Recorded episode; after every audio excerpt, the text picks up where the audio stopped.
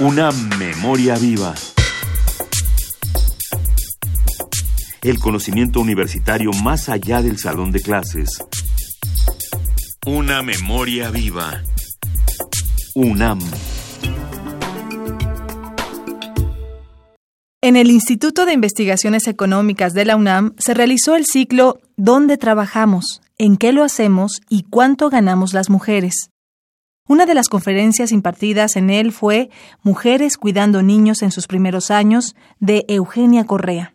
A continuación te presentamos fragmentos de esta ponencia. En el último censo, el Instituto Nacional de Estadística y Geografía concluyó que en México hay 11.7 millones de adultos mayores. El 33.7% de ellos tiene una participación económica y solo 26.1% está pensionado. Tres de cada cuatro adultos mayores se inserta en el mercado laboral mediante la informalidad.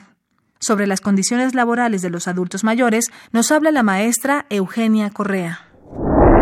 Se pretende que se aumente la cotización de los trabajadores, ¿no? Porque dicen que, claro, ya la OCDE, primero en, en 1998 la OCDE decía que todos los trabajadores teníamos que ahorrar porque si no, no nos íbamos a pensionar jamás. Entonces se cambió todo el sistema del sistema de reparto al sistema de capitalización y ahora tenemos esos fondos de inversión.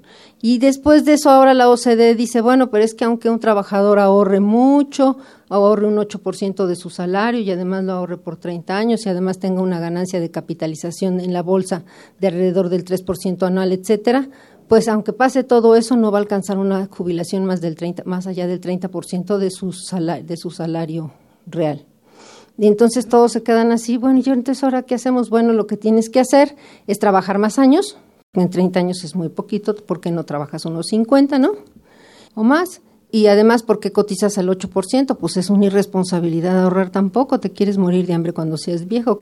Además, somos los culpables, ¿no? Estamos muertos de hambre y además somos los culpables. Eso de blame the victim approach, como decía Stiglitz, ¿no? Culpar a la es una visión de tratar de explicar las crisis o tratar de explicar eso a los pobres viejos, etcétera, diciendo que ellos mismos tienen la culpa, ¿no? A las víctimas como las de las violaciones, ¿no? ¿Quiénes tienen la culpa de las violaciones? Pues las mujeres.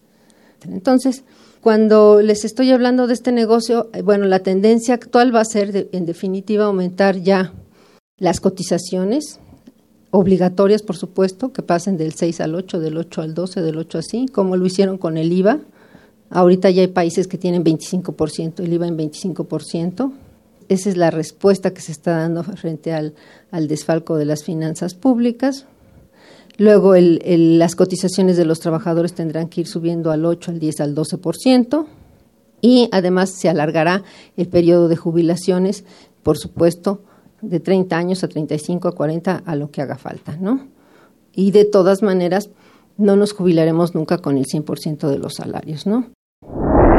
Eugenia Correa es maestra en estudios latinoamericanos por la Facultad de Ciencias Políticas y Sociales de la UNAM y doctora en Economía.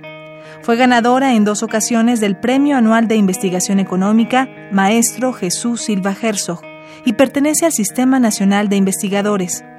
Agradecemos al Instituto de Investigaciones Económicas de la UNAM su apoyo para la realización de estas cápsulas.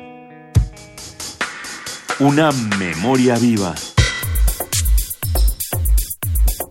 El conocimiento universitario más allá del salón de clases. Una memoria viva.